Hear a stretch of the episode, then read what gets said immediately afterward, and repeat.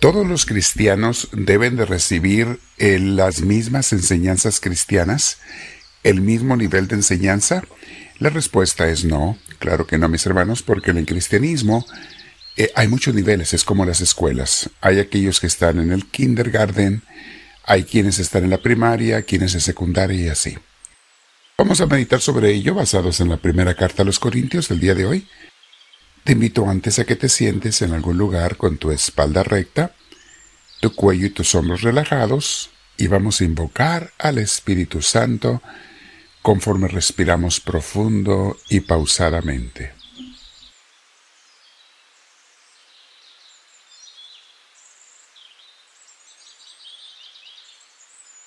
Respiramos profundo pidiendo al Espíritu Santo que venga a nosotros. Espíritu Divino, lléname de tu presencia, te lo pido. Hazme sentir ese amor que sabes tú dar. Dame tu inspiración, te lo pido. Y también ayúdame a tener la humildad suficiente para obedecerte y la obediencia. Humildad para aceptar tus enseñanzas y obediencia para obedecerte.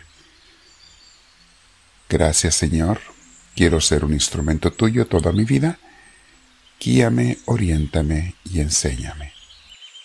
Conforme aprendo un poquito más de ti cada día, que sea siempre una formación de acuerdo a tu santa voluntad. Bendito seas, Señor Dios nuestro. Con mis hermanos te decimos todos en voz alta, Gloria al Padre, Gloria al Hijo, Gloria al Espíritu Santo, como era en un principio, sea ahora y siempre, por los siglos de los siglos. Amén. El título de hoy, mis hermanos, se llama Las enseñanzas cristianas no son las mismas para todos. Vemos que San Pablo explica esto en la primera carta a los Corintios capítulo 3, versículos del 1 al 4.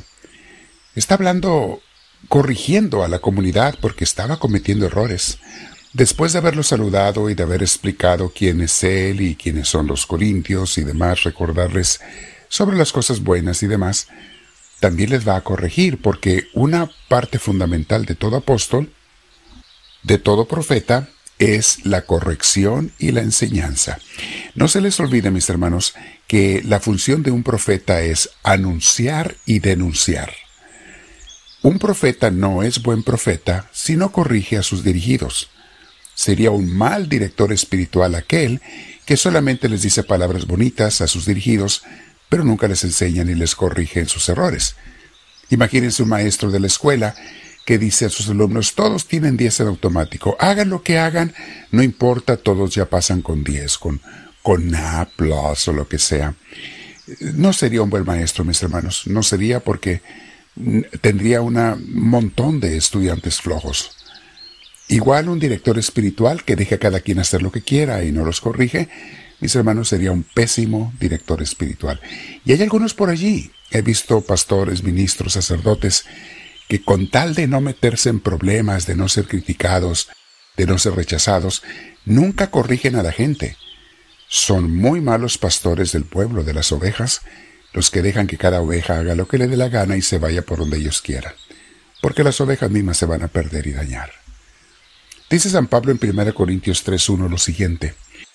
Yo, hermanos, no pude hablarles entonces, en aquella vez, como a gente madura espiritualmente, sino como a personas débiles, como a niños en cuanto a las cosas de Cristo. Ahí está San Pablo dice, no es que no haya querido, es que no podía.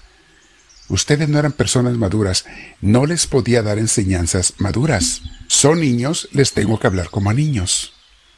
Sigue diciendo San Pablo. Les di una enseñanza sencilla, igual que a un niño de pecho se le da leche en vez de alimento sólido, porque ustedes todavía no podían digerir la comida fuerte y ni siquiera pueden digerirla ahora. O sea, siguen siendo niños ustedes, mis hermanitos, no han cambiado. Y va a explicar San Pablo por qué les está diciendo eso, las cosas que tienen que corregir. Los está regañando, los está corrigiendo. Sí, mis hermanos, aunque a veces sea duro, todos necesitamos en la formación espiritual regaños a veces si no obedecemos, si no hacemos caso. Me ha tocado ver a comunidades, mis hermanos, donde las gentes son tan inmaduras, tan infantiles, y andan como andaban esos corintios, peleándose unos con otros, dividiéndose, criticándose, hablando mal unos de otros. Mis hermanos, esa pobre iglesia va a la ruina si no se corrige. Y una iglesia con ese tipo de defectos no puede nunca crecer, no puede llevar la enseñanza a los demás porque no atrae a nadie. O si acaso crece, no va a ser con gente muy convencida o muy cristiana o muy buena. Van a crecer pero con gente que no es tan buena, que van por otros intereses, muchas veces egoístas, a las iglesias. Pero una conversión para Cristo, mis hermanos, es triste, pero lo he visto en muchas comunidades. Veamos lo que sigue diciendo San Pablo, versículo 3. Porque ustedes todavía son débiles, continúa del versículo 2, ¿verdad? Ustedes son débiles. Mientras haya entre ustedes envidias y discordias, es que todavía son débiles y actúan con criterios puramente humanos. Si veo entre ustedes son criterios puramente humanos, todavía no son de Cristo, mis hermanitos, aunque se digan cristianos. Y luego empieza a explicar San Pablo por qué los está regañando. Dice, porque cuando uno afirma yo soy de Pablo y otro yo soy de Apolo, están manteniendo criterios puramente humanos.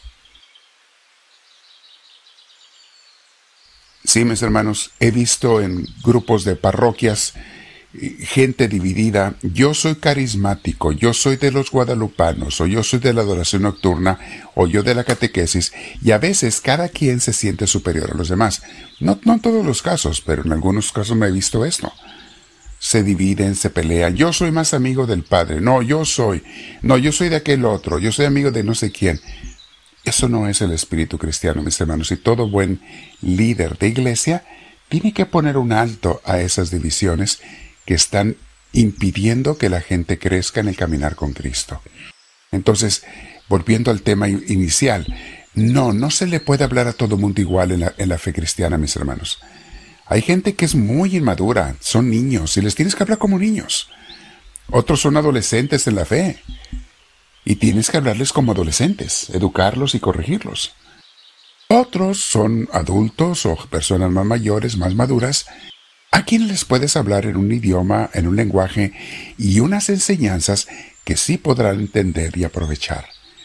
Cuando yo voy a dar un retiro a algún lugar o visitar una comunidad, lo primero que me tengo que enterar es cómo es la gente, qué nivel de madurez tienen allí, para saber cómo les hablo y de qué les hablo con respecto a la palabra de Cristo, que tiene muchísimas cosas y enseñanzas.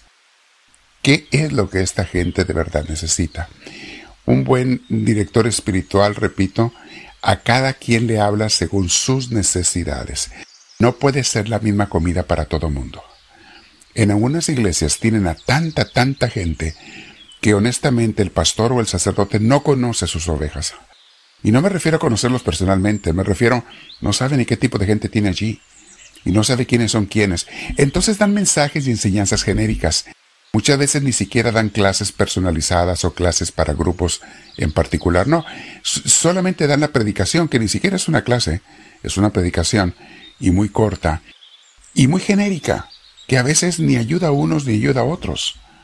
Puede ser una predicación muy elevada para algunos o muy básica para otros. ¿Por qué?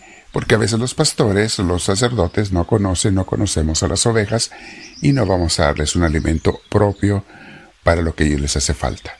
Es muy importante y todos los líderes religiosos que me estén escuchando y nuestros misioneros y misioneras, cuando les toque servir, fíjense a quién están sirviendo y háblenle de acuerdo a sus necesidades a las ovejitas que le están hablando.